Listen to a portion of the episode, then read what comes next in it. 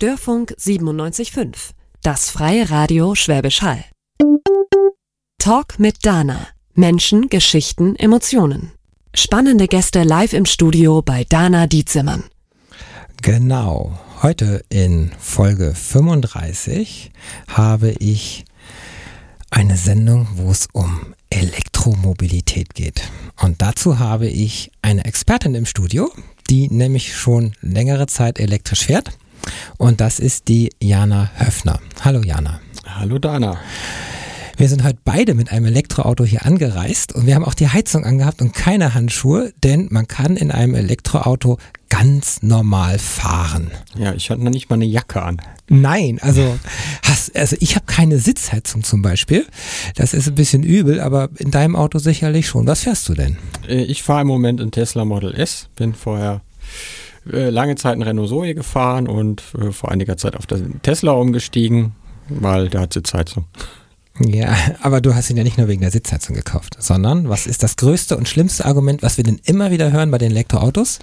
Ja, meistens die Reichweite und die Ladeinfrastruktur. Und beide Probleme hat Tesla schon vor einigen Jahren gelöst und ist derzeit, wenn man viel Langstrecke fährt, noch fast alternativlos, alternativlos, möchte ich sagen. Es gibt inzwischen andere Fahrzeuge, auch in der mhm. deutlich günstigeren Preisklasse, mit der man auch mittlere und lange Strecken fahren kann. Auch die Infrastruktur für die Fahrzeuge ist äh, inzwischen deutlich besser, aber 2016, als ich den Tesla gekauft habe, war das eben leider noch nicht der Fall. Es kommt ja bald ein neuer, ne? Den, äh, von Tesla, das Modell 3, auch nach Europa geschifft und dann wird alles noch besser? Ich denke ich denk mal, was heißt besser? Also das Angebot wird halt breiter. Es gibt immer mehr neue Fahrzeuge. Jetzt mhm. kommen ja auch von deutschen Herstellern das ein oder andere Fahrzeug. Als erstes wohl der Audi e-tron äh, im kommenden Jahr ist leider wieder ein SUV geworden. Mhm. Ähm, Hyundai Kona ist gerade auf den Markt gekommen, auch äh, Sie sagen, es ist ein SUV, ich würde aber mehr sagen, es ist mehr so ein Kompaktwagen, ein Golf mit hohem Dach. Ja, SUV hat ja ein schlechtes Image, weil jeder denkt an diese riesigen Kisten, also Porsche Cayenne war immer so das allererste und das sind also die mega Streckschleudern, so hat man ja gesagt, aber bei Elektro stimmt das ja nicht.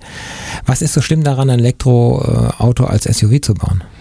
Naja, auch das SUV hat auch mit Elektromotor steht das wie eine Schrankwand im Wind, hat mhm. Windwiderstand mhm. ähm, und braucht natürlich dementsprechend mehr Strom, wie jetzt äh, ein normale, ja. normale Limousine oder ein Coupé. Ja, ein Tesla, der richtig schön windschnittig ist ne? und ja. auch Geschwindigkeit schafft.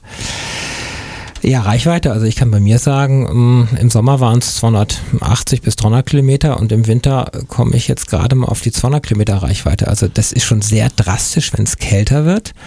Sprich, da äh, ist letztendlich auch die Batterie für verantwortlich und das ist das Argument, Reichweite habe ich nicht genug. Aber letztendlich, wenn man mal guckt, die meisten Tagesstrecken innerhalb oder um die Stadt herum oder von Dorf zu Dorf oder von Dorf in die Stadt, da reichen doch 200 Kilometer locker aus. Ja gut, das muss ja letztlich jeder für sich selbst entscheiden, was er mhm. im Alltag fährt und äh, es fährt keine die durchschnittliche Fahrtstrecke. Es hat auch keine zweieinhalb Kinder, äh, hoffentlich. das ist, äh, man muss sich, man muss sich ein eigenes Mobilitätsverhalten einfach mal anschauen und schauen, zum Beispiel Zweitwagen. Wir haben in Deutschland sehr, mehrere Millionen Zweitwagen und die fahren tatsächlich die Zirkel meistens wirklich nur 50 Kilometer ums Haus rum. Das heißt, äh, schon diese mhm. Fahrzeuge könnte ich heute problemlos mit dem Elektrofahrzeug substituieren. Da gibt es auch eigentlich vom Smart bis, bis halt zum Tesla Model X ist eigentlich auch alles vertreten, außer ein klassischer Kombi, der fehlt leider noch, äh, weil die Hersteller sagen immer, die Kunden wollen SUVs, mir sagen die Kunden immer, sie wollen Kombis. Es liegt vielleicht ein bisschen daran, dass wer sich für ein Elektroauto entscheidet, sein Mobilitätsverhalten vielleicht ein bisschen reflektiert und dann auf den Trichter kommt, dass ein SUV vielleicht nicht das nachhaltigste Fortbewegungsmittel ist. Äh, und daher ist wahrscheinlich da der Wunsch nach, äh, nach Kombifahrzeugen, also wo man halt auch mal irgendwie ohne Stufe den Kinderwagen reinheben kann oder äh, mal ah. zum Hexeplatz mitfahren mhm. kann. Äh, weil, weil SUV ist ja schön und praktisch, aber jetzt irgendwie auf einen Meter hoch den Kinderwagen zu wuppen ja. bei den hohen Fahrzeugen macht, glaube ich, auch nicht so viel Spaß. Ah, aber wie gesagt, äh, das, das Fahrzeugangebot steigt ja. Wir hatten jetzt gerade in den vergangenen Monaten mehrere Premieren, auch Fahrzeuge, die jetzt wie der, wie der Hyundai Kona, ähm, mhm. der jetzt auch bestellbar ist, der hat eine 64 Kilowattstunden Batterie, der ist sehr effizient. Trotz seiner Bauform ist er sehr effizient. Ähm, das heißt, das sind auch Reichweiten über, über weit über 300 Kilometer locker möglich. Er kann mit, äh, glaube ich, fast 100 kW äh, Gleichstrom laden. Da gibt es auch immer mehr Ladestationen. Das heißt, das Fahrzeug ist vollkommen alltagstauglich. Auch wenn man jetzt sagt, ich muss am Wochenende mal 300 oder 400 Kilometer fahren, ist das mit dem Auto kein Problem. Und ja, also es ist, es ist noch nichts für den Vertreter, der zweimal täglich Hamburg-München mhm. fährt. Ähm, ob das so gesund ist, auch ist, ist die andere Frage. Ähm, ja.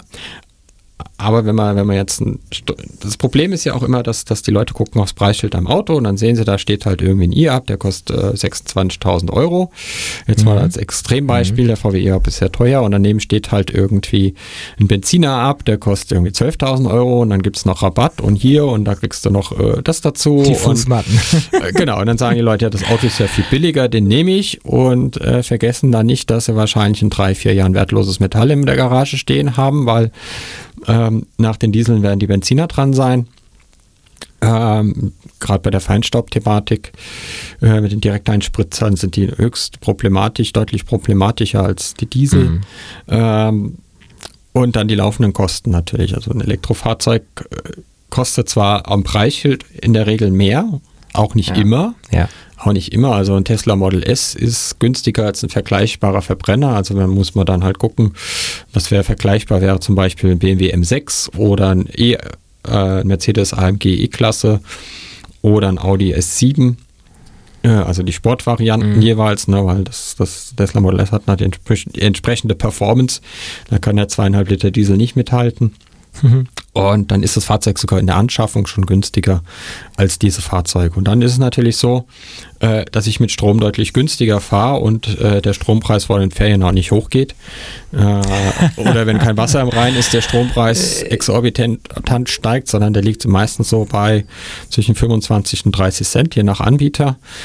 Ähm, dann kommt dazu, dass, dass die ganzen Dinge, die, wenn ich mein normales Auto in die Werkstatt bringe und der Meister sagt dann diese Worte, die, wo man so zusammenzuckt, Auspuffanlage, Zündverteilung, äh, Ölfilter. Öl wechselt ja schon immer ständig. Genau, äh, das, ist, das ist sehr teuer und das fällt ja beim Elektroauto weg, weil das hat keine Abgasanlage, das hat äh, keine Zündverteilung, das hat keine Ölwechsel, das hat keinen Zahnriemen, das hat keine Ventile. Da kein Getriebe. So. Hat, also so ja, es hat, ein Reduzier, ja. ja. es hat ein Reduziergetriebe, ein Untersetzungsgetriebe. Aber kein Schaltgetriebe. Äh, kein Schaltgetriebe, auch kein Automatikgetriebe, sondern quasi ein festes Getriebe mit einem Gang. Da ist kein Kühlflüssigkeit, kein Kühler, kein Lüfter. Kühler, nicht. Kühlerflüssigkeit ist drin im Fahrzeug. Wärmepumpe, kommen wir noch drauf. Ja, äh, aber auch, auch äh, zum Beispiel beim Tesla mit der Batterie im Motor gekühlt werden. Beim BMW i3 ist das auch so.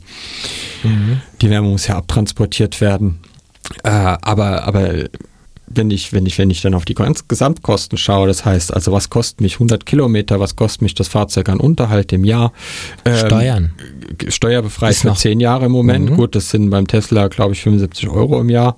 Also das ist noch überschaubar. Äh, beim Renault waren es, glaube ich, 50 Euro im Jahr. Also man mhm. spart so auf 10 Jahre 500 Euro. Das ist jetzt nicht der Hammerbonus. Parkgebühren in öffentlichen Parkräumen in Stuttgart, wie ist das da?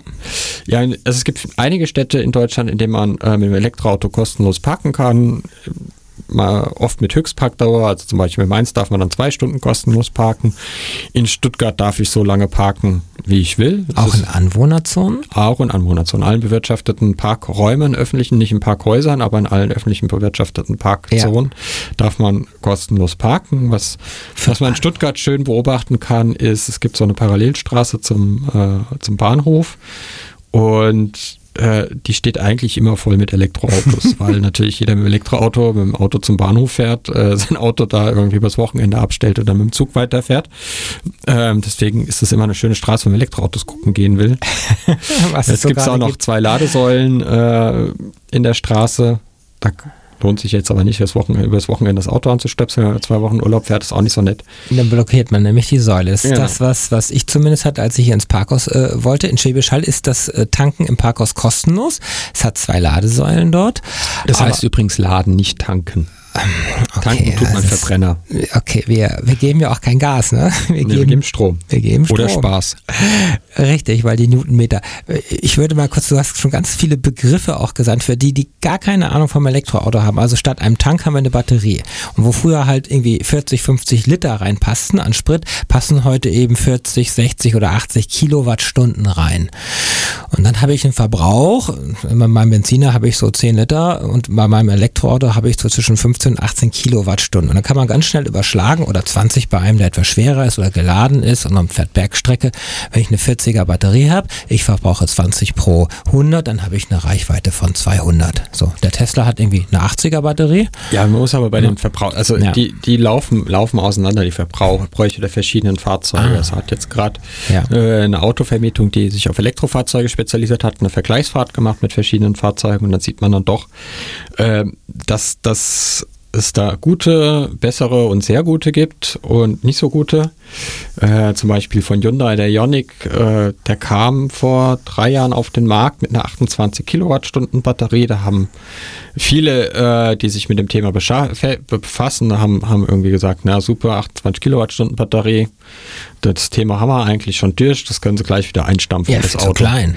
Genau, das, das war, das war die Aussage. Ja. Aber dann kam das Auto tatsächlich auf den Markt und man hat dann gesehen, oh Moment mal, der fährt ja mit 12, 13 Kilowattstunden auf 100 Kilometer auf der Autobahn. Das heißt, man kann selbst mit der kleinen Batterie, weil der so effizient ist, also die haben da echt an Effizienz geschraubt an dem Fahrzeug, und der gleiche Antriebsstrang ist halt jetzt auch im Hyundai Kona drin mit ein bisschen mehr Leistung und der hat auch diese extreme Effizienz. Ja. Ähm, dann gibt es andere Fahrzeuge wie die Mercedes B-Klasse, äh, der B250i, der wird ja nicht mehr gebaut, äh, der weit über das Doppelte verbraucht.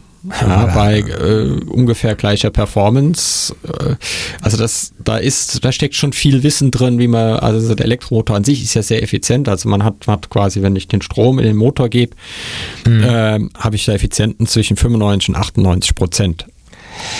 Ist das so ein bisschen, weil diese konventionellen Autobauer einfach ihre normalen Querbaukästen oder Karossen oder was nehmen und einfach schmeißen den ganzen bestehenden Kram raus und versuchen das jetzt umzubauen und bauen es eben nicht von null auf neu? Ist es so ein bisschen noch der Punkt? Das glaube ich nicht, dass es direkt okay. da, daran liegt. Also den, den Ioniq gibt es ja auch als, als Hybrid, als Plug-in-Hybrid und als Elektrofahrzeug. Mhm. Also es ist auch Multiplattform, das Fahrzeug. Der, so, die Zoe ist ja. Zoe ist ein, ist ein reines Elektroauto, ist aber jetzt auch kein Sparweltmeister. Also in der Stadt ja. ist er extrem effizient. Ab jenseits der 110 säuft das Ding wie ein Loch. Ja, der Motor ist halt ineffizient dann. Ja, genau. Der Motor, äh, der läuft in die Sättigung rein und wird dann ineffizient. Äh, der BMW 3 kann das viel besser mit hohen Geschwindigkeiten umgehen. Da ist der deutlich sparsamer. Mhm. Äh, der Tesla auch. Also der Tesla ist bei 130 sparsamer als ein Renault Zoe. Mhm. Definitiv. Äh, definitiv. Dafür ist das Auto halt nicht gebaut. Aber bevor wir uns jetzt hier äh, ja. vergaloppieren, äh, zurück zu der Frage, also viele deutsche Hersteller haben das ja gemacht, wie den E-Golf, den E-Up. Das sind einfach Verbrennerfahrzeuge. Da hat man halt geguckt, wo kann man die Batterien reinquetschen und hat ja. dann irgendwo vorne dann Elektromotor reingehängt und die, die Elektronik dazu, hat da jetzt aber jetzt nicht viel Hirnschmalz, glaube ich, reingesteckt, was die Entwicklung der Inverter angeht. Also der Inverter macht aus dem Gleichstrom der Batterie ist äh, Drehstrom, um den Motor anzutreiben. Mhm. Und da ist eine große Stellschraube, wo die Hersteller dran drehen können oder die Mikrochip-Hersteller, die diese Inverter bauen, ähm, das Ding effizienter zu machen. Und das, das hat Hyundai ausgenutzt beim Ioniq, auch neben, neben ähm, Verbesserungen beim CW-Wert, also beim, beim Windwiderstand. Mhm. mhm. Ähm, und deswegen haben die das Fahrzeug so effizient bekommen. Und bei deutschen Herstellern oder auch bei anderen Herstellern fehlt da so ein bisschen der Ehrgeiz, irgendwie die Benchmark da zu sein. Ähm, man, man schraubt das halt zusammen, dann stellt man die Autos auf die Straße. Das, das ganz krasse Negativbeispiel ist halt der B250e von Mercedes. Die elektrische B-Klasse, der hatte, alle Komponenten kamen von Tesla und dann hätte man eigentlich denken müssen, das Ding funktioniert, aber anscheinend hat man beim Daimler an der Karre so rumgedreht, dass sie deutlich mehr verbraucht als ein Model X. Ähm, bei deutlich weniger Gewicht und deutlich weniger Leistung. Also irgendwas stimmt an diesem Fahrzeug definitiv nicht oder man hat das einfach so schlecht abgestimmt in den Antriebsstrang auf das Fahrzeug, dass die Verbräuche eben so hoch sind. Ähm, wir sehen ja mhm. jetzt erst, dass, dass, dass, dass sich da wirklich darauf konzentriert wird, das wirklich von Grund auf weiterzuentwickeln und zu sagen, okay, was, was, was, wie können wir den Motor optimieren, wie können wir den Inverter optimieren, wie können wir die, die Energieausbeute aus der Batterie, weil das ist ja auch, äh, die erwärmt sich ja beim Entladen, die Batterie. Auch da äh, entstehen Verluste, aber äh, mhm. trotzdem ist der Antriebsstrang sehr effizient. Also wenn man das mal vergleicht mit einem mit den verschiedenen Antriebsarten, also wenn ich wenn ich äh, quasi mit mit einem Elektroauto komme ich mit der gleichen Energiemenge ungefähr fünf bis sieben Mal so weit wie mit einem Verbrenner. Mhm. Ja, also ein Liter Benzin hat so ungefähr 10 Kilowattstunden Energiegehalt. Äh, das liegt daran, dass ah. so ein Verbrenner eigentlich Rollheizungen sind. Äh, das hauptsächlich, was so ein Auto macht, ist Heizen. Äh, und ein Bruchteil der Energie wird in Bewegung umgewandelt. Das ist so auf dem Prüfstand, geht das so bei Dieselmotoren bis zu 35 Prozent. Äh, in der Realität, so wie die Leute Auto fahren, liegt die Effizienz so eher zwischen 10 und 20 Prozent. Also das heißt, äh, Fahren, Falschschalten, ähm, äh, und so weiter und so fort. Das treibt natürlich die Effizienz nach unten. Das heißt, 80 Prozent der Energie, die ich in das Fahrzeug reintanke, verwandle ich in Wärme, die ich nicht nutze. Außer jetzt im Winter vielleicht ein bisschen zum Heizen, genau. ein Bruchteil der, der Wärme. Äh, und nur 20 Prozent wandle ich in Vortrieb um. Deswegen ist es auch von daher der Verbrennungsmotor eigentlich ein System, was nicht mehr in die Zeit passt, weil es einfach ja. völlig verschwenderisch mit Ressourcen umgeht. Das war früher wie mit den Glühbirnen. Das war eigentlich nur eine Heizwendel, die hat 97% äh, Prozent Wärme und 3% Licht erzeugt. Ja, und genau. Und heute, heute haben, ja, wurden sie verboten. ja, dann haben die Leute gehortet, weil sie gesagt haben, sie sterben. Wenn sie, dann gab es Energiesparlampen, die hatten. Oh Gott, Quecksilber. Die, Quecksilber, die hatten auch meistens nicht so ein schönes Licht. Das hat sich dann irgendwann mal geändert. Da haben die auch schönes Licht gehabt und waren auch hell. Und jetzt mit den LED-Lampen ist eigentlich die Diskussion vorbei, weil die gehen, die kauft man sich, glaube ich, wenn man so wie in unserem Alter ist, kauft man sich, glaube ich, halt eine Birne und ähm, die Enkel werden sie dann wahrscheinlich irgendwann aus der Fassung ja, schrauben, wenn man tot ist. Lautsprecherboxen oder so, die bleiben ewig da ja. an, an der Stelle. Wir haben so ein bisschen, also wir sind schon gut in die Autos eingestiegen. Also von den Zulassungszahlen momentan ist die, die Zoe noch ganz vorne, der E-Golf kommt dahinter und äh, ja, ich erwarte mal auch, wenn das Modell 3 kommt nächstes Jahr, dann rockt Tesla ordentlich ab. Das heißt, es geht in den nächsten Jahren, es geht von den Zulassungszahlen ja richtig schön nach oben, jetzt Stück um Stück aber sie sind 0, irgendwie Prozent äh, vom gesamten Zulassung. Das heißt 1,8. Ja, 1,8 schon. Das heißt, es kann nicht sagen, jedes zweite Auto ist jetzt ein Elektroauto, sondern also bei Neuzulassung sind es 1,8 bis 2 Prozent oh, ungefähr. Das ist ja immerhin schon was. Ja. So. Wenn jetzt sagt ja, es gibt ja so ein paar Mythen. Einer der Mythen ist, wenn jetzt alle Elektro fahren und kommen abends nach Hause, dann haben wir keinen Strom mehr in der Straße, weil alle stöpseln das an und laden. Das ist, ist ja so nicht ganz korrekt. Ja, wenn ich mich an, ja, wenn ich, wenn ich jetzt in Afrika wohnen würde, würde ich mir da Gedanken machen. Ähm, aber wir wohnen ja in Deutschland äh, oder in Westeuropa. Das ist ja, das ist eine Ingenieursnation. wir haben, äh, glaube ich, das Wissen und das Know-how, wie man Stromnetze baut, ohne dass äh, das Licht ausgeht. Und die Frage ist auch immer, warum sollte das Licht ausgehen? Dann gehen halt die Autos raus und laden nicht. Ja, also bevor das Licht ausgeht. Ähm, also man, man versucht immer ähm, also das merke ich auch ganz mhm. oft in Argumentationen mit Menschen, dass, dass man versucht, mit, den Pro mit, mit Technik der 70er Probleme von heute zu lösen. Natürlich funktioniert das nicht, wenn ich jetzt einfach irgendwie einen Straßenzug nehme, der irgendwie in den 60ern gebaut wurde oder noch früher, äh, hängt da überall 11 kW, also Kilowatt äh, Ladestation rein und, und macht sonst nichts, dann gibt es natürlich einen GAU und äh, das Licht geht aus und die Autos auch. Aber das muss man ja nicht machen. Also ist, Netzbetreiber haben das auch oft schon auf dem Schirm. Wenn man heute eine Ladestation installiert, daheim in der Garage, muss man die ab einer bestimmten Leistung anmelden bei seinem Netzbetreiber.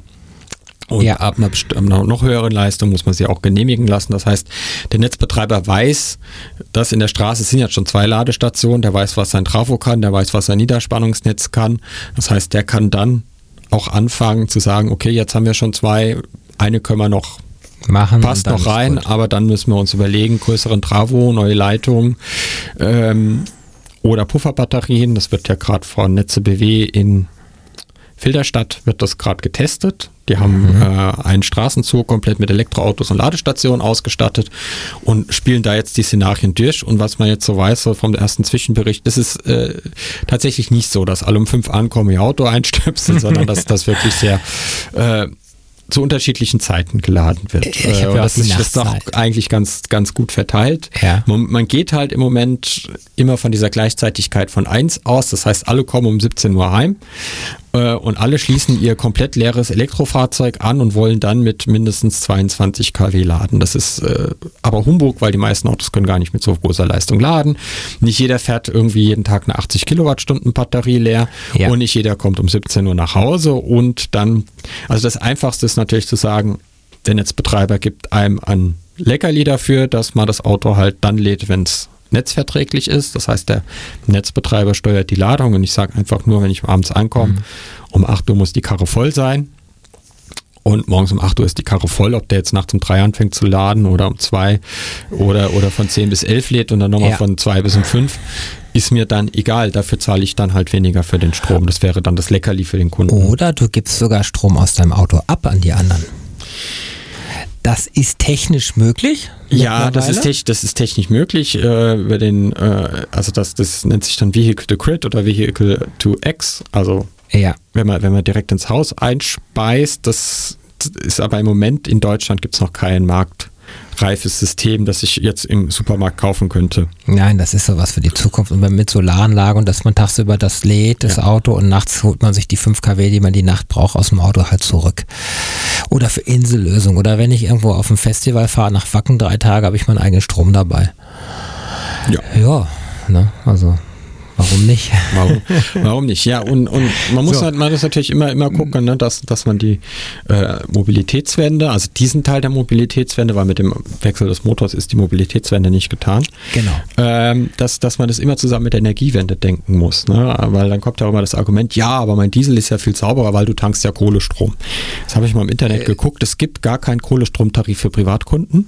Also es kann, kann gar nicht irgendwie 100% Kohlestrom kaufen, selbst wenn ich wollte. Ähm, sondern ich krieg äh, zumindest mal immer den, den Graustrom, den deutschen.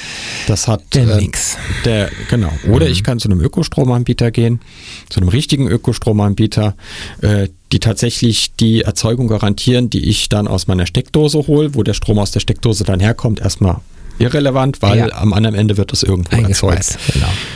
Und das sind, das sind ein paar echte Ökostromanbieter wie die Bürgerwerke, EWS, Greenpeace Energy, Naturstrom, Lichtblick. Das heißt, da kann ich eigentlich wirklich sauber laden. Und selbst wenn ich mit dem Graustrom lade, ähm, kann man sich das ganz einfach ausrechnen. Dann nimmt man einen Golf, nimmt einen E-Golf, einen Diesel und Benziner und guckt, was verbrauchen die Benzin oder Strom oder Diesel, äh, rechnet das CO2 dazu aus und dann kommt man drauf, dass ähm, das Elektroauto zwei bis zweieinhalb Mal weniger CO2 produziert im Betrieb als der Diesel oder der Benziner. Also ist es die richtige Richtung und deswegen wird es auch gerade gefördert mit einem Umweltbonus. So um die 4000 Euro liegt da für ein reines Elektroauto und 3000 für so ein, diese Zwischendinger Hybrid genannt. Plug-in-Hybride, ja. Ja, äh, also einfach nur ein Benziner wieder, wie wir ihn kennen, und dann hat er so einen Range Extender. Nee, Halt- kein Range Extender. Ah, nein, ein Plug-in-Hybrid ist kein Range Extender. Range Extender ist ein Generator, der im Fahrzeug ist und keine Verbindung zum Ah. Fahrwerk hat und quasi einfach nur ein Verbrennungsmotor den Generator antreibt, der die Batterie auflädt. Im Plug-in-Hybrid sitzt ähm, sowohl der Elektroantrieb als auch der Verbrennerantrieb, kann Diesel oder Benzin sein, auf, auf dem Antrieb, also auf der Achse. Ja. Äh, das ist ein Plug-in-Hybrid, also ein von außen aufladbares Hybridfahrzeug. Ist das eine Übergangstechnologie oder ist das eine Parallel? Nee, das ist schon vorbei. Das ist, ah, ist schon ist vorbei. Schon, ist schon vorbei. Also Schon vorbei. Die, die, die Anwendungsszenarien für Plug-in-Hybriden sind sehr begrenzt. Also sinnvolle Anwendungsszenarien. Also ich kann es, wir haben, wir haben bei uns auf der Arbeit haben wir Poolfahrzeuge, das sind Plug-in-Hybride. Da machen die Fahrzeuge, äh, sind die Fahrzeuge sinnvoll, weil wir natürlich nicht äh, Teslas als Poolfahrzeuge kaufen könnten, weil das von Steuergeldern bezahlt wird. Ähm, aber die Fahrzeuge sind viel im Stadtverkehr unterwegs, sie, sind aber Baden-Württemberg ist ein Flächenland, das heißt, die müssen auch mal nach Singen oder hier nach Schwäbisch Hall fahren. Ja. Und das heißt, die brauchen dann den Verbrennungs. Das ist eine sinnvolle Anwendung. Oder wenn ich sage, ich habe ein Auto, äh, ihr habt den Anwendungsfall, ich pendel äh, unter der Woche 20 Kilometer auf die Arbeit und zurück äh, und am Wochenende fahre ich zu meiner Fernbeziehung 800 Kilometer. Auch dann ist ein Plug-in-Hybrid ein sinnvolles Fahrzeug. Ja. Ähm, wenn man sagt, also wenn man nicht mit dem Zug fahren will, ansonsten fällt mir eigentlich kein Anwendungszweck ein, wo ein Plug-in-Hybrid mhm. äh, wirklich, wirklich Sinn ergibt, weil man, man kriegt zwar das Beste aus beiden Welten, man kriegt aber auch die Nachteile aus beiden Welten. Das heißt, ich habe weiter die hohen Unterhalts- und Inspektionskosten. Ich fahre entweder fahre ich einen Verbrennungsmotor spazieren, den ich nicht brauche, oder ich fahre eine leere Batterie spazieren, die ich nicht brauche. Die kann ich doch laden mit dem Verbrennungsmotor. Nein, die, ja, die kann ich äh, natürlich laden mit dem Verbrennungsmotor, das ist, ja, ist aber sehr ineffizient. Äh, ja. Also der Verbrauch steigt ins Unermessliche, wenn man versucht, die mit dem Verbrennungsmotor aufzuladen und, und auch äh, nach vorne zu kommen. Es ist, es ist tatsächlich so, ich bin auch viel mit, mit Plug-in-Hybriden gefahren. Ja. Wenn die Batterie leer ist, dann, dann kann der an der Ampel mal, also quasi mit der Bremsenergie, die er zurückgewonnen hat, äh, also beim Schon Hybrid funktioniert das ja so, genau, beim Hybrid funktioniert das ja so, dass man beim Bremsen wird der Motor zum Generator und speichert diese Energie in der Batterie. Das macht das Elektroauto ja. auch ähm, und kann so seine Reichweite verlängern. Sehr effizient sogar. Und beim, Plug, äh, beim Hybrid oder Plug-in-Hybrid ist das das gleiche Prinzip. Aber nur die Rekuperationsleistung aufgrund der kleinen Batterien und der Aufbau des Antriebsstrangs ja, sehr gering. Das, das heißt, viel Strom kriegt man da nicht rein. Das heißt, wenn, der, wenn die Batterie leer ist, ist sie leer, dann fährt man halt mit Verbrennungsmotor und das ist einfach die Hölle. Weil wir haben normalerweise nur 50 Kilometer, ist so die Vorschrift bei so einem äh, also ja, real sind es dann tatsächlich, also Audi A3 e-tron 30 Kilometer zu schaffen, elektrisch muss man schon sehr einen zarten Fuß haben. Wow, okay. Wow, so wir machen mal einen kurzen Break. Ich habe zumindest von der Musik was ausgesucht von The Cars und Drive aus den 80er Jahren, was ein wenig zu unserem Thema passt. Zurück bei Talk mit Dana. Und wir hatten eben schon über Elektroautos gesprochen, was es alles gibt, äh, über viele, viele Mythen und deswegen auch Nachteile. Und wir wollen einfach jetzt das mal ein bisschen positiver umsetzen, dass es eine richtige Geschichte ist, dass es absolut unsere Zukunft ist, dass es ein Teil der Energiewende sein wird ups, und eventuell auch Richtung Innenstädte entlasten, autonomes Fahren, all diese ganzen Geschichten. Also man sitzt so auf dem richtigen Pferd gefühlt, wenn man heute schon Elektro ist und wenn nicht, dann macht es auch gar nicht viel Sinn, noch sich mit einem Verbrenner zu beschäftigen. Denn Autoverkauf ist nicht rational. Und wir wollen einfach doch mal gucken, was ist das Schöne am Elektroauto? Als erstes an der Ampel weg sein. Ja, unter anderem. Also der Elektromotor hat äh, neben seiner Effizienz noch ein paar andere Vorteile. Er ist äh, sehr langlebig eigentlich. Also wenn, wenn, äh, wenn man das vielleicht kennt, so, so die Industriemotoren an so Kränen oder an Förderbändern, die laufen halt einfach 30 Jahre durch. Er ist ja keine Kohlebürsten mehr, sondern der ist ja, genau, ist sind bürstenlos. Die meisten sind bürstenlos. Ja. Der Renault hat noch Bürsten. Okay. Ähm, aber der Elektromotor hat, wie gesagt, noch andere Vorteile. Und zwar, er hat immer äh, das volle Drehmoment, egal bei welcher Drehzahl. Das heißt, selbst wenn er steht und er kriegt Strom, hat er auf, äh, mit einem Schlag das volle Drehmoment. Und das heißt, selbst bei Fahrzeugen wie dem Renault Zoe oder dem Smart DD, die so um die 200, 230 Newtonmeter Drehmoment haben, äh, die gehen halt vom Start her weg. Also selbst mit einem GTI sieht man auf die ersten 30 Meter da nur Rücklichter von den Fahrzeugen. Dann ist es natürlich auch extrem angenehm zu fahren durch die Rekuperation, die wir eben schon erwähnt haben. Brauche ich die mechanischen Bremsen nicht, was noch ein Kostenvorteil ist, weil die nicht verschleißen. Das heißt, ich kann viele Fahrzeuge eigentlich mit einem Pedal fahren. Wenn ich ein bisschen vorausschauend fahre, berühre ich das Bremspedal eigentlich gar nicht, außer eine Ampel, damit das Auto nicht wegrollt. Ja. Und, und das ist ein sehr angenehmes Fahren. Also, weil man nicht die ganze Zeit irgendwie zwischen den Pedalen hin und her rüppen muss und man muss auch nicht schalten oder muss gucken, irgendwie, dass die Automatik dann auch den Gang findet, den sie jetzt haben soll. Ja. Ähm, und und, und ähm, das Ganze passiert in einer unglaublichen Ruhe. Ich sage immer, das ist so, wenn man mal neben einem Klärwerk wohnt und dann denkt man, und die Besuch kommt, sagt, stinkt ganz schön hier und die sagen, es riecht nichts, dann fährt man zwei Wochen Urlaub und kommt zurück und denkt, ja, stinkt ganz schön hier. Und so sind wir das gewohnt, von Kind auf in Autos zu steigen und dann äh, vom Start bis zum Ziel durchge äh, beschallt zu werden äh, und, und durchgerüttelt zu werden ja. in diesen Fahrzeugen. Und das ist dann tatsächlich, wenn man ein Elektrofahrzeug einsteigt und das fährt, und das auch längere Zeit fährt, merkt man, dass es ein deutlich entspannteres Fahren ist, weil der Stressfaktor Lärm fällt weg und der wird echt unterschätzt von vielen. Ich habe ja. das auch unterschätzt, wie sehr ein lärmendes Fahrzeug mich stresst während der Fahrt. Das heißt, man fährt deutlich entspannter. Man kann sich mit dem Tesla zum Beispiel bei 130 in ganz normaler Lautstärke unterhalten.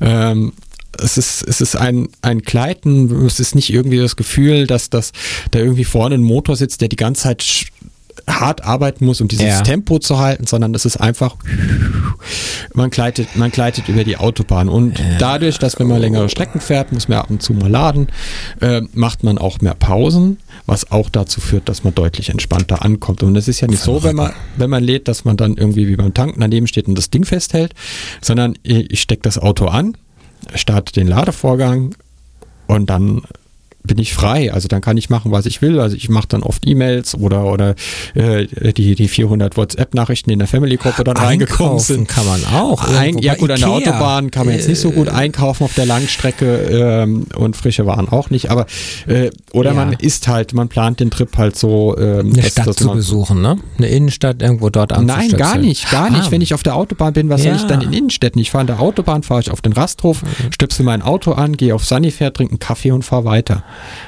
Das ist tatsächlich so. Es wird immer überschätzt. Diese, Ah. diese Ladepausen von, von 15 bis 40 Minuten werden so brutal überschätzt von allen, die dann sagen, hör, dann stehe ich da 40 Minuten rum. Ich habe das so oft, dass ich irgendwie, wenn ich, wenn ich jetzt eine längere Strecke fahre, dass ich dann denke, ah, dann kann ich äh, den Artikel noch lesen, dann kann ich das noch machen, dann Ja. kann ich die Mail noch schreiben, die ich noch machen will. Äh, dann muss ich das noch checken und das noch checken und dann komme ich an, habe davon nichts erledigt, weil ich während den Ladepausen nur mit äh, der Pflege meines Körpers beschäftigt war. Also äh, Essen, Trinken und das Zeug wieder wegbringen. Und, und, und, dann kam irgendwie noch 400 WhatsApp, die ich dann noch gelesen habe, dann kam ich gar nicht dazu. Das heißt, man ist zwar ein bisschen länger unterwegs mit einem Elektroauto, man kommt aber früher an, weil man halt unterwegs viele Dinge schon erledigen kann.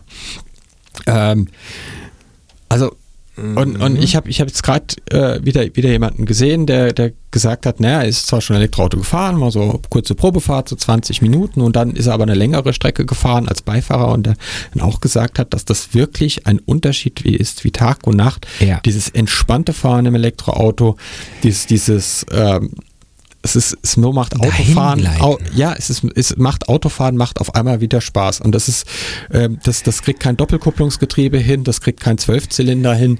Ähm, vor allen Dingen, was man für einen Zwölfzylinder zahlen muss, äh, dann doch lieber irgendwie einen gebrauchten Smart für 8000 Euro oder einen gebrauchten Zoe für 10.000 Euro. Geht ja auch. Also, ist doch schön. Ich muss sogar diesen Lautsprecher ausschalten, weil er mich mittlerweile so nervt. In mein Auto hat einen Außenlautsprecher, weil es so leise ist und mir die Leute beim Rumrangieren auf dem Parkplatz schon echt vor die Kühlerhaube laufen, weil sie mich ja nicht hören. Das, Ja, das ist, aber ich sage immer, das ist Darwins Law. Das ist dann einfach natürliche Auslese. Wir kriegen ja in der Schule beigebracht, bevor wir über die Straße oder schon im Kindergarten kriegen wir das beigebracht, links gucken, rechts gucken, links gucken und dann die Straße überqueren. ja. Äh, weil wenn ein Fahrrad mit 30 von der Seite erwischt, das tut auch verdammt weh und kann auch tödlich ausgehen.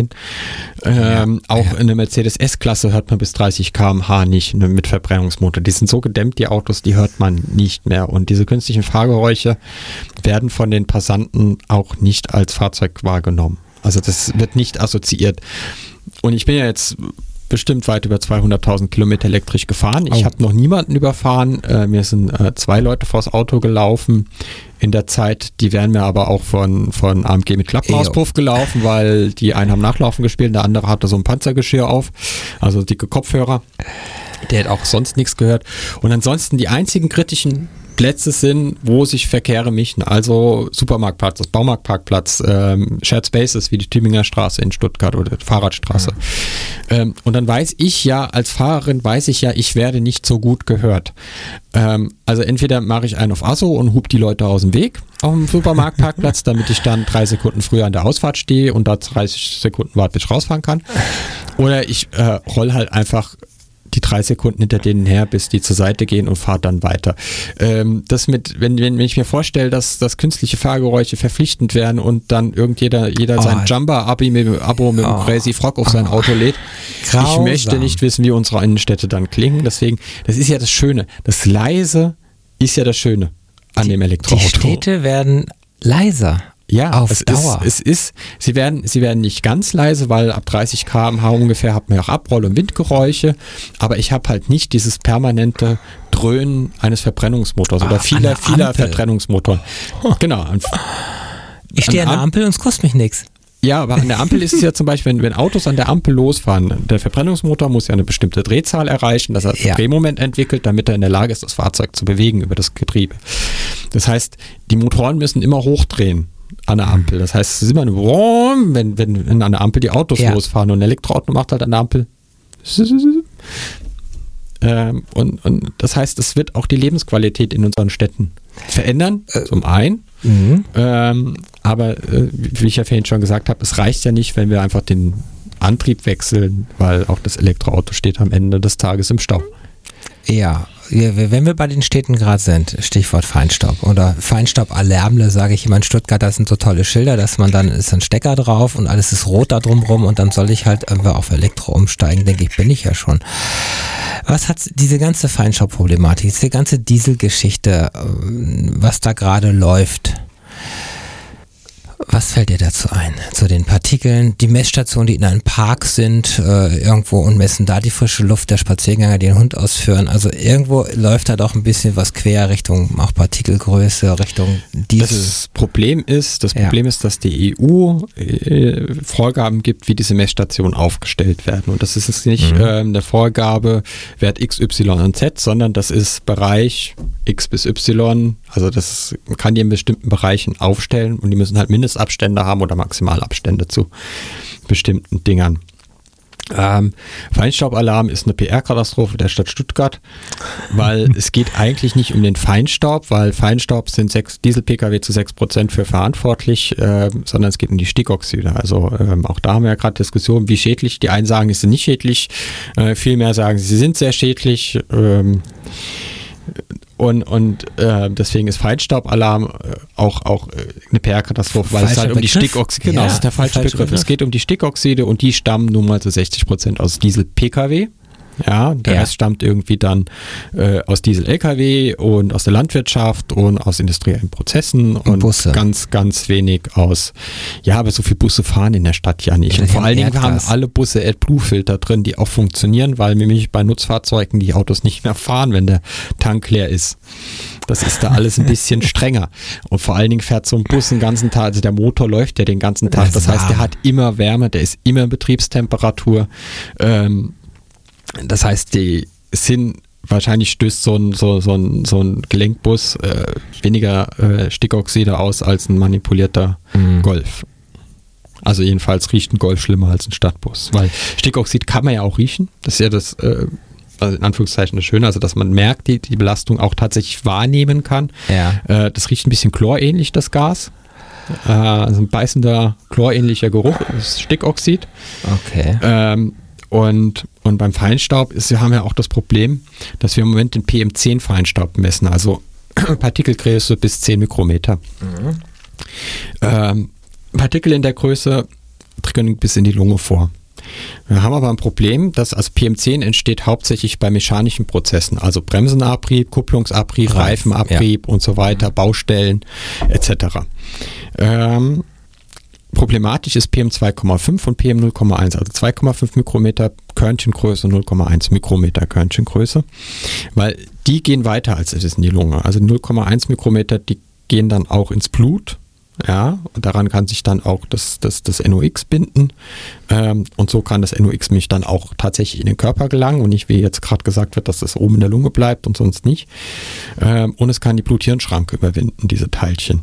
Und diese Teilchen entstehen bei Verbrennungsprozessen, zum Beispiel bei Direkteinspritzer Benzinermotoren, ganz viele.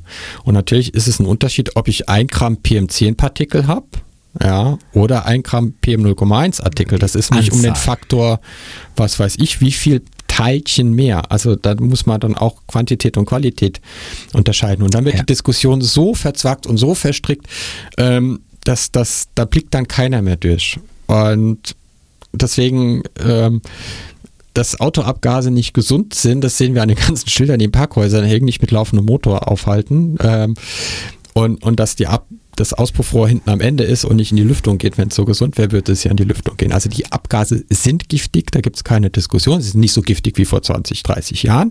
Die Luft ist auch besser als vor 20, 30 ja. Jahren in unseren Städten, aber sie ist nicht sauber genug. Und wir müssen alle überlegen, wollen wir weiter einen endlichen Rohstoff mit, mit, mit der Effizienz von der Quelle bis zum Rad von äh, noch nicht mal 10% verbrennen, äh, CO2 produzieren, unsere Atmosphäre weiter anheizen. Mhm. Was das für Folgen hat, hat man ja dieses Jahr gesehen. Kalifornien. Ähm, auch wenn es dieses Jahr Wetter war, was wir erlebt haben, ist es doch genau das, was Klimaforscher vorhergesagt haben. Ähm, wie der Klimawandel sich auswirken wird, nämlich indem der Jetstream abreißt oder der Jetstream unregulär wird und wir sehr stabile Wetterlagen bekommen.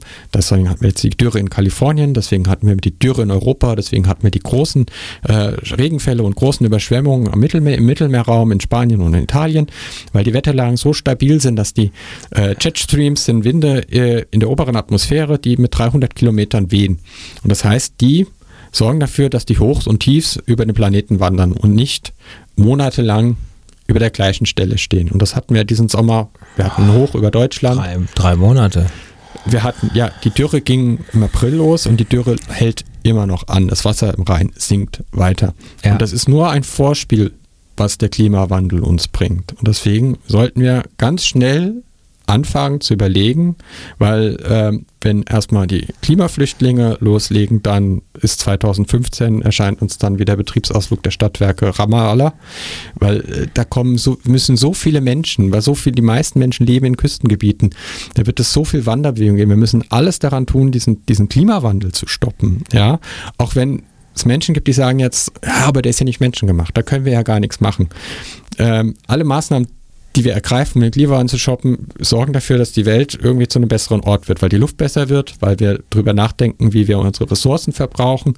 Ähm, gut, dann ist halt die Welt ein schönerer Ort und ähm, ja, da wird man uns aber ziemlich ärgern. Ne? Ja, aber das Ganze dauert ja. Ich kann ja nicht, dass wenn ich äh, Fahrverbot komplett für die ganze Welt ausspreche, ist nächstes Jahr die Welt gar gerettet. Nein, es muss ja das, jeder, es muss ja sel jeder selbst anfangen. Das heißt ja jetzt nicht, dass genau. jeder auf den genau. Baum ziehen muss. Äh, ich sag immer, wer von euch ohne Ökofrevel, der werfe den ersten Coffee to go Becher. Weil, weil natürlich kann man jetzt nicht sein komplettes, aber ich kann natürlich schauen, wo kann ich denn mein Verhalten ändern, um meinen CO2-Rucksack irgendwie oder meinen, meinen CO2-Abdruck runterzukriegen. Und da ist immer bei dem, was ich vorhin gesagt habe, es hängt nicht ja. nur am Austausch des Motors, sondern wir müssen unsere gesamte Mobilität das überdenken. Denken, das ja, ganze also Denken erstmal. Viele, also ein Großteil der Autofahrten, die in Deutschland stattfinden, sind unter fünf Kilometer. Das heißt, da hat weder ein Cut noch ein Partikelfilter noch, noch eine AdBlue-Abgasreinigung irgendwie eine Chance auch anzulaufen. Das ist extrem äh, verschleißend für die Motoren. Übrigens, Elektromotor kennt keinen Kaltstart, dem ist das ja. egal. Ja. Und ähm, das heißt, wir müssen unsere Mobilität überdenken. Ja? Muss ich für 15 Euro nach Malle fliegen? Ja. Der Flieger fliegt doch sowieso, ob ich damit drin sitze oder nicht. Ja, der fliegt dann sagen. halt irgendwann nicht mehr. Wenn genug Leute, also wenn, wenn erst genau. 100 Leute sagen, ich fliege mhm. jetzt nicht mehr, dann ist schon mal ein Flieger weniger. Ja. Ähm, und dann muss ich jede Fahrt mit dem Auto machen. Muss ich nicht viel mehr gucken, ähm, für jeden Weg das richtige Verkehrsmittel. Ja, also äh, der ÖPNV wird stark ausgebaut im Land. Ähm, es gibt mehr Zugverbindungen, es gibt mehr Busverbindungen, es, es, soll noch mehr geben. Natürlich ist es immer nicht perfekt und der Bus kommt natürlich nie dann, wenn man ihn braucht äh, und fährt einem oft von der Nase weg und dann hat man noch die Verspätung. Aber äh, Radwege ist Katastrophe, das ist selbstmörderisch teilweise, wenn sie mittendrin enden. ja, aber da muss, da muss die Zivilgesellschaft eben sich an die Politik wenden und sagen, hör zu, wir brauchen eine gescheite Radinfrastruktur, wie es zum Beispiel in Berlin war mit dem Radentscheid, wie es jetzt in vielen deutschen Städten ist mit einem Radentscheid, mhm. wo, wo äh, die Bürgerinnen und Bürger die Politik zwingen zu handeln. Und ähm, das, Weil du im Vorgespräch hast du gesagt, wir brauchen mehr Autobahnen. Das, ist das Schlimmste, was wir machen können, ist mehr Autobahnen bauen. Wer Straßen baut, erntet Verkehr. Das ist, das, das beweist ja. sich immer wieder. Jede Umgehungsstraße, die gebaut ist, zieht Verkehr an. Ja, es wird darüber mehr fahren. Verkehr, es wird mehr Leute fahren mit dem Auto. Das Weil heißt, man muss, man muss, nein. Ah. Man muss dem Fahrzeug, also dem Pkw-Verkehr, muss man Raum wegnehmen und den anderen Verkehrsmitteln zur Verfügung stellen. Dem Fußverkehr, dem Radverkehr, dem öffentlichen Nahverkehr. Und jetzt kommen alle und sagen, ja, dann stehe ich ja noch mehr im Stau. Jetzt muss man aber überlegen, wenn nur jeder zweite Autofahrer oder sagen wir, jeder zehnte Autofahrer steigt aufs Fahrrad um, wenn der Radweg so ist, dass er sicher von A nach B kommen kann, dann fahren mhm. schon mal 10% weniger Autos. Und dann sehen die, die im Stau stehen, sehen die Fahrräder sind ja viel schneller. Und, und mit E-Bikes, die es ja heute auch für erschwingliche Preise gibt, ist ja auch die Topografie kein Problem mehr und die persönliche körperliche Fitness. Ich muss ja nicht ja. Jan Ulrich sein, um in Stuttgart Fahrrad zu fahren, sondern ich muss halt ein E-Bike haben, um ähm, Fahrrad fahren zu können. Und äh, alle Städte, die das gemacht haben, ja der, den Erfolg gibt ihnen recht. Schauen wir nach Kopenhagen äh, oder auch aktuellere Beispiele, London. Ähm, gab es gerade eine Studie, dass, dass das Fahrradfahrer sogar 40 Prozent mehr ausgeben, wenn sie mit dem Fahrrad in die Stadt mhm. fahren als Autofahrer, weil sie dann immer sagen, die Wirtschaft bricht zusammen, wenn man nicht mehr mit dem Auto in die Stadt fahren kann. Das tut sie nicht, weil äh, in Amsterdam kann man nicht sinnvoll mit dem Auto in die Stadt fahren, Kopenhagen auch nicht. Und ähm, es sind jetzt keine toten Städte, wenn ich da hinkomme. ja. Ist, da, da, da, lebt das schon. Ähm, und es ist einfach ein pragmatischen, man muss einfach einen pragmatischen Weg gehen und sagen, okay, wir müssen dem anderen Verkehrsträger mehr Platz geben. Wir haben jetzt seit dem Zweiten Weltkrieg ähm, sklavisch äh, alles nach dem Auto ausgerichtet. Mhm. Wir haben, wir haben äh, Flächen zubetoniert. Ähm, jedes Auto hat im Schnitt zehn Parkplätze. Also für jedes Fahrzeug stehen im Schnitt zehn Parkplätze wohl zur Verfügung. Ähm, was das für eine Flächenversiegelung ist. Und jetzt, wenn man jetzt in die Städte schaut, da kann ich ja gar nicht mehr Straßen bauen. Wo soll ich da noch mehr Straßen bauen? Ich meine, außer ich spreng die Stadt und äh, mache ein großes graues Betonfeld drauf und mal ein paar Linien drauf, dann wäre es vielleicht genug Straßenraum. Aber wer will denn da leben? Also wenn ich in Stuttgart in der Stadt bin, dann dann ist man zwischen zwei Autobahnen, zwischen der B10 und der B27 eingeklemmt in der Fußgängerzone. Das ist doch nicht schön. Nee. Das hat doch nichts mit lebenswerter Stadt zu tun. Gar nicht. Die Autos müssen draußen bleiben, am Stadtrand. Es muss gescheite Möglichkeiten geben, das Fahrzeug dort abzustellen, auch aufzuladen, wenn man elektrisch kommt. Und man mit dem ÖPNV von allen Seiten der Stadt reinfahren können oder mit, mit äh, Bikesharing oder mit Carsharing. Es ist ja auch das ist wieder das Problem 70er Jahre, Probleme des 21. Jahrhunderts. Wir haben heute alle Smartphones. Wir können in den meisten Städten, brauchen wir eigentlich gar kein Auto mehr, ähm, weil ich komme in Berlin an oder ich komme in München an, dann ziehe ich die App raus und wenn ich unbedingt mit dem Auto fahren will, dann hole ich mir halt ein Car2Go oder ein Drive Now oder wie sie alle heißen. Ja, Uber und die ganzen Autos. Ja, Uber, Uber gibt es ja in Deutschland noch nicht, äh, aber äh, auch da ist das ja. Geschäftsmodell diskutabel. Ähm, das, das mit der Selbstausbeuterei, die da stattfindet, äh, teilweise. Ja, aber ich denke mal, in zehn Jahren vielleicht die autonomen äh, Autos, die wirklich dann effizient auch ganz noch eingesetzt werden, weil sie über eine absteuerbar sind. Es kommt einfach her, es bringt mir irgendwo hin und von dort nimmst du den nächsten mit. Und damit brauche ich für viele Menschen weniger Autos, auch in Summe, weil die meisten parken ja den ganzen Tag ja, aber das auch, aber auch das, aber auch das funktioniert nur, ja. wenn wir andere Verkehrssysteme ausbauen, weil die meisten Autos stehen zur gleichen Zeit rum. Da sind wir wieder beim 17 Uhr Problem. Äh, da kriegen wir aber auch Gleitzeiten noch ein bisschen mehr in die Firmen rein. Das ist ja generell. Ja, ja, aber dann müssen wir, müssen wir, müssen wir, müssen wir. Also das, das funktioniert nicht, weil die meisten fahren ah. morgens auf die Arbeit und fahren abends wieder heim. Das heißt, ich muss trotzdem nahezu die gleiche Menge von Fahrzeugen bereithalten und auch die fahren alle gleichzeitig. Ja. Also das, das mit dem, das, oh, das ist so ein kleiner äh, Pferdefuß an diesem autonomen Fahren. Hm, wir könnten noch ganz viel reden, weil wir auch im Vorgespräch, du hast es angekündigt, ich spreche ja mit jedem Gast vorher äh, mal über so ein paar Themenblöcke. Und eine Geschichte hast du mir erzählt, weil du so, also im Prinzip ist es so, du bist so ein bisschen in der Öffentlichkeitsarbeit. Wir wollen das mit deinem Beruf ja, das ist ja nicht das Thema hier, aber dass du kommunizieren kannst, das haben wir gemerkt dass du auch ein Thema vertreten kannst. Und du bist selber auch am Basteln und am Bauen. Was ist gerade dein Hobbyprojekt, was du durchziehst? Ja, ich habe ich hab, ähm, ein, ein, eigentlich wollte ich schon immer einen T3 haben, also so ein VW-Bus mit Hochdach und, und, Camping, damit man einfach irgendwie, wenn ich jetzt irgendwie samstags oder freitags Samstags habe, ans Meer zu fahren, dass man einfach zwei Tage ans Meer fahren kann. Jo. Jetzt fahre ich aber seit 2013 ein Elektroauto und der Umstieg zurück ist unvorstellbar. Das ist nicht nur bei mir so, das ist, glaube ich, bei 98 Prozent der Menschen, die jemals längere ja. Elektroauto gefahren ja. ist. Der Umstieg zurück ist unvorstellbar. Ähm, das will man nicht mehr. Also denkt immer, das Auto ist kaputt. Ich bin heute gerade wieder mit einem Verbrenner gefahren. Ich habe gedacht, ich sterbe in der Karre. ähm, ja. Also habe ich mir einen T3 gekauft, hab, äh, der hatte glücklicherweise einen Motorschaden, habe den Motor ausgebaut und werde ihn jetzt auf Elektroantrieb umrüsten. Muss mir da auch schon von T3-Fans einiges anhören lassen, was für ein Frevel das wäre, den Boxermotor daraus zu bauen. Aber äh, ja, ähm, ist es ein sehr langwieriges Projekt, weil es dann am Ende natürlich doch nicht so ganz einfach ist, weil es im Moment derzeit noch keine Out-of-the-Box-Lösung gibt. Also nicht irgendwie Amazon, Umbau-Kit, T3, Elektroantrieb ja. ein und, und kriegt den dann äh, mit Prime am nächsten Morgen geliefert. Das du baust es zu Fuß. Man muss, man muss, man muss Step für Step. Es gibt Kits, aber die sind, äh, die Technik ist sehr alt. Die ähm, benutzen Spannungen, niedrige Spannungen, dann sind die Fahrzeuge nicht schnellladefähig und, und es gibt Probleme mit hohen Strömen. Die Motoren sind nicht so die besten, weil das dann meistens alte Industriemotoren sind. Am Motor hast du schon. Motor habe ich schon, genau. Der kriegt jetzt auch einen Antrieb von einem Tesla rein. Ich habe äh, monatelang mit Bosch verhandelt, äh, ob sie das Projekt unterstützen wollen, weil Bosch hat alles, was man braucht. Also tatsächlich vom, vom Strompedal oh. bis, bis zum Differential, das sie dann bei GKN zukaufen. Die könnten ein Kit anbieten.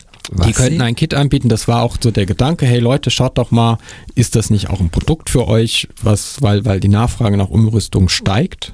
Äh, und ähm, Nein, aber Bosch wollte da nicht und jetzt kriegt er halt Komponenten aus den USA. Der Leitmarkt Elektromobilität Deutschland hat dann leider verloren. Äh, und das sind halt gebrauchte. Komponenten aus verunfallten Fahrzeugen. Äh, die reinkommen, auch die Akkus werden von Tesla sein, der DC-DC-Wandler, das Ladegerät wird von Tesla sein. Also du baust dir einen Tesla selber, aber in der T3-Karosse, so kann man es Ja, nicht ganz, sagen. nicht ganz, ja, ähm, aber ja, also die Technik kommt aus, aus und im Prinzip ist es ganz einfach, es gibt dann halt nur so, ähm, erst muss das Fahrzeug restauriert werden und dann muss man natürlich irgendwie gucken, dass man diesen Elektromotor in die Halterung von dem alten Boxermotor reinkriegt und das hat natürlich ganz andere Aufnahmen. Das heißt, man ja. muss dann irgendwie ein Gerüst bauen und so. Und das zieht sich natürlich alles ein bisschen hin, aber die Hoffnung Stück ist um Stück erstes Quartal 2019, wie so bei vielen Elektrofahrzeugen, erstes Quartal 2019. Ich bin ganz zuversichtlich, dass wir dann ausliefern. Aber ja, es ist echt, ein E-Kennzeichen kriegst dann auch, ne? Das, kriegt dann auch ein E-Kennzeichen. Er könnte auch ein H-Kennzeichen kriegen, weil er schon sehr, sehr, sehr alt ist. Ähm, und EH gibt es nicht. Ja, das, das wäre haben sie noch nicht gedacht. Ja. Oh, ja. Er kriegt dann ein, ein E-Kennzeichen, ja. Ja, aber das, ist ein Projekt, schauen wir mal. Also ich finde es sehr ambitioniert und auch sehr mutig, muss ich sagen. Um, aber vielleicht ist es ein Vorbild für, für viele, die sagen, wir steigen da auch mal ein. Auch viele kleine Firmen, die, also es müssen ja gar nicht die großen sein, es gibt viele kleine Umrüster, die auch um, Richtung Elektro was machen. Na, auf jeden Fall ist es ein großes Feld, muss ich sagen. Und ja, was ist so deine Botschaft an die Zukunft für jemand, der heute hier zugehört hat und jetzt nicht weiß, sein altes Auto will er ersetzen und was soll er machen wirklich? Und er hat tausend Bedenken. Soll er mal eine Probefahrt einfach machen? Ja, auf jeden Fall. Probe zum Händler gehen, die Autos Probe fahren. Auch mal gucken, dass man die Autos am Wochenende bekommt oder unter der Woche, dass man einfach mal gucken kann, wie passt das Auto zu meinem Weg äh, oder zu meinem Alltag. Ja. Dann ähm, wenn man jetzt ein Auto hat und nicht unbedingt ein neues braucht und sagt, na gut, mit den Fahrverboten, ich wohne jetzt hier nicht in Stuttgart und, und ich fahre einmal im Jahr nach Stuttgart, dann kann ich irgendwie ein Dickerloch draußen in der Alpstraße parken und mit der U-Bahn reinfahren. Kauft mhm. dir kein neues Verbrennerauto, weil das ist tatsächlich rausgeworfenes Geld, weil alles, was die jetzt am Hof runterverkaufen, sind Euro 6C Diesel, also nicht mal die neuen Euro 6E. Ähm, und das ist alles. Das ist alles, die verkaufen gerade, dieses mit dem Rabatt, die verkaufen halt gerade ihren Bestand ab, was, was sie nicht losgeworden sind. Also die haben ja Parkplätze voll Autos stehen. Ja, dann lieber, dann lieber ja. warten noch ein Jahr oder zwei und das Auto weiterfahren und dann äh, gucken, ob dann was da ist. Ansonsten Gebrauchtmarkt anschauen. Es gibt ja. inzwischen einige gebrauchte Elektroautos. Es gibt Teslas ab 50.000 Euro. Es gibt, äh, wie gesagt, den Smart für 8.000, Fiat 500e Import aus den USA ab 12.000 Euro also man kann, auch wenn man jetzt nicht einsteigen, man kann einsteigen und man wird es lieben und es, auch wenn man es als Zweitfahrzeug kauft, wird es äh, nach ein paar Monaten das Erstfahrzeug werden. Das ist immer so. ja, kann ich ja selber bestätigen. Ich, ich habe ja auch noch beides, beide Welten und ich liebe meine Zoe und werde sie irgendwann gegen etwas, was mehr Reichweite hat, tauschen. Was, das weiß ich auch noch nicht. Momentan hat alles irgendwie ein Stück Lieferzeit, also ich kann es mir einfach auch noch überlegen. Oh, wow. So, wir sind am Ende der Sendung. Und ich danke dir, dass du da warst, Jana. Ja, vielen Dank für die Einladung. Ja, gerne. Okay.